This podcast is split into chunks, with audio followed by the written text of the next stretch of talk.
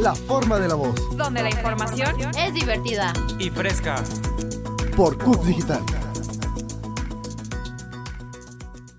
Hey, hey, sean bienvenidos a la forma de la voz. Estoy aquí con Ángel y tenemos un invitado especial este día. Hola, ¿cómo están? Soy Nico. Hola, ¿cómo están? Yo soy Ángel y contento con estar en este día. Pues bueno, Muy feliz. ¿cómo están? ¿Cómo están? Yo muy bien, muy contento de estar aquí en este podcast con ustedes.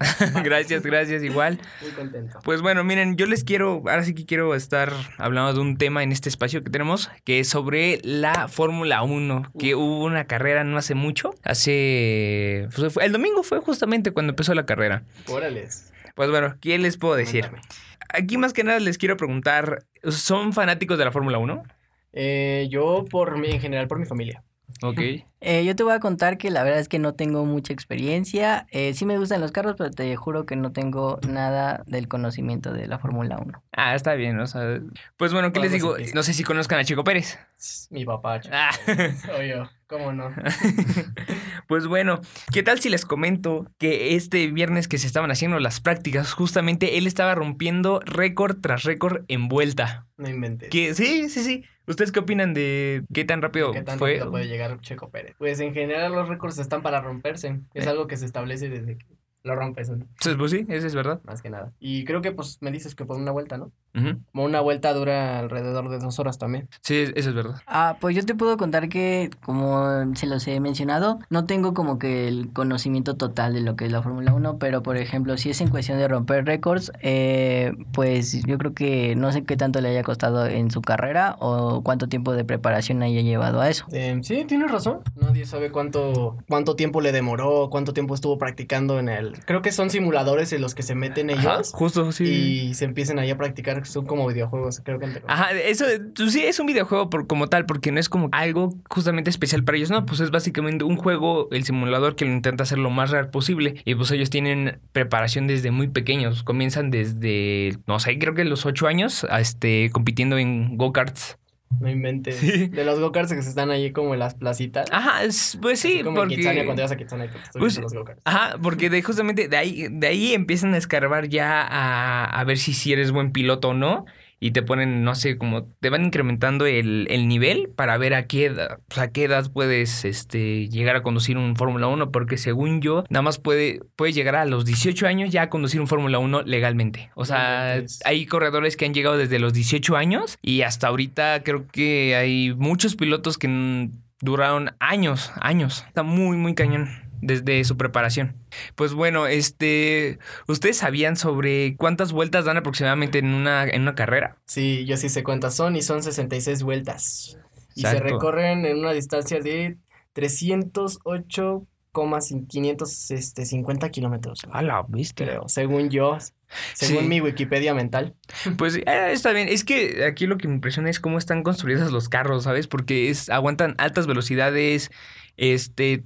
Toda la tecnología que tienen en, pues básicamente montado, es, es impresionante todo ese nivel que ha llegado. No sé, ¿ustedes qué opinan de ello? Ah, pues mira, yo la verdad, yo lo estaba relacionando como un juego, no sé, de tres vueltas, este, igual tratando como de romper récord, que funcione como por puestos, y pues realmente no, ni siquiera sabía que eran 68 vueltas, estaba esperando como de tres vueltas a ocho vueltas, como máximo, pero no, no tenía el conocimiento de 68 vueltas. Eh, son 66, pero está bien. Es que, ¿sabes qué? Depende mucho la pista. Por ejemplo, si son pistas largas, han Ay. llegado hasta los cincuenta y tantos vueltas. Y si son pistas cortas, creo que lo máximo que he visto son 86 No vueltas. inventes. Sí, o sea, sí son. Sí se echan una carrera. Lo más interesante es de que pierden como 5 kilos en la carrera. Sí, eso es lo que había escuchado también, que es como estar en una montaña rusa. Sí, sí, sí. sí. Es una montaña rusa. O sea, ¿a quién no le gustaría estar en una montaña rusa? Exacto. A diferencia de que la montaña rusa se maneja sola y tú manejas la montaña. Y pues más que nada, lo que a mí me gusta de esto es que hubo problemas en la carrera, pero al menos quedó segundo. Y realmente eso es ya un gran logro. Está con su compañero 1-2 y lo más interesante es de que tiene a un corredor que no había montado el podio desde hace un buen rato, que fue Fernando Alonso. Oye Juan, una pregunta, eh, ¿cuándo sería la próxima Fórmula 1 y en dónde? Porque me gustaría pasar a un tema un tanto importante que se está viviendo actualmente, pero me gustaría que me pueda responder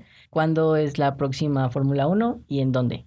Es, va, a ser en- va a ser justamente en donde corrieron en la primera carrera, este, que fue más o menos cerca de Qatar, este, ahí se va, ahí se va a hacer la, la otra carrera, nada más van a cambiar el circuito, porque es una pista que puede cambiar de modos, eso está muy cañón. Entonces va a ser dentro de dos semanas. Ok, bueno, entonces esperaremos para ver ese gran momento si es que no tienen sus boletos. Y bueno, me gustaría pasar a un tema eh, un poco preocupante referente a cómo es la tecnología y cómo está afectando actualmente a los niños. Eh, si se dan cuenta ya los tiempos están cambiando. ¿Conocen algún niño que todavía siga jugando con juguetes o con algo parecido?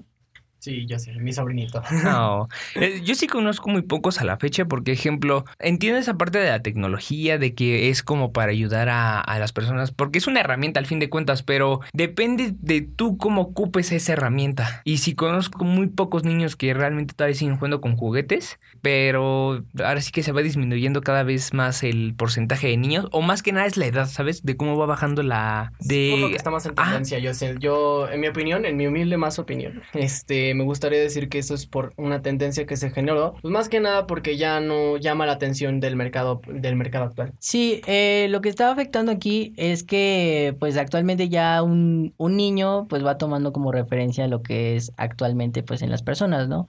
Eh, ¿qué le regalas a un niño en Navidad? No, pues un teléfono, una tablet, eh, alguna consola, pero ya no está, ya no se toma en cuenta lo que es la pedida de juguetes. Entonces, pues esto ya es como que más preocupante en cuestión de que los niños como ya tienen pues una herramienta de bastante información, pues no sé, ustedes se imaginan a un niño en TikTok, este, pues que se entere, ¿no? De chistes como, como Santa, pues que está en el Polo Norte o cosas así. Ah, sí, sí, sí. se entere de cosas más, este, más fuertes, ¿no? Ese- Que no gustaría mencionarlas porque en algún momento, o puede que algún niño nos esté escuchando. Ponte a estudiar. Ahí hay un dilema, como ustedes bien lo dicen, porque él, pues básicamente ahora es su herramienta o su juguete, por así decirlo, que es este investigar, o sea, como que quieren profundizar y en una de esas tal vez no, no les guste algo que vayan a encontrar en ese momento.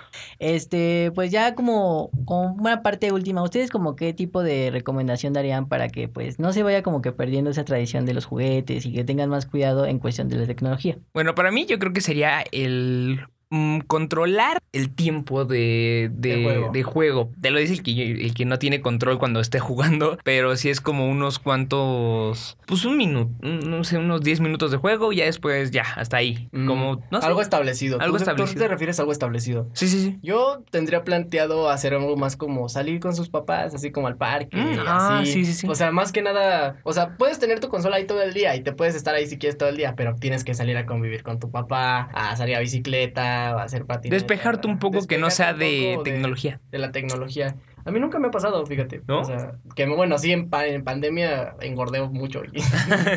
Ah, está bien, está bien. Ok, yo como solución daría pues sí eh, tener un cierto límite en cuestión del uso, eh, manejar un poquito las categorías de como para poder mirarlo y pues este creo que nada más.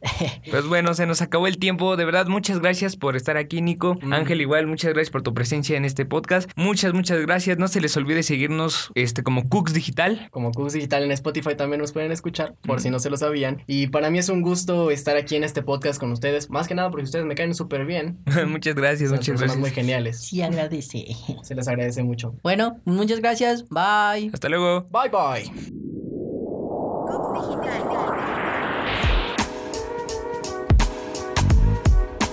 Escúchanos por Cooks Digital. De universitarios para universitarios.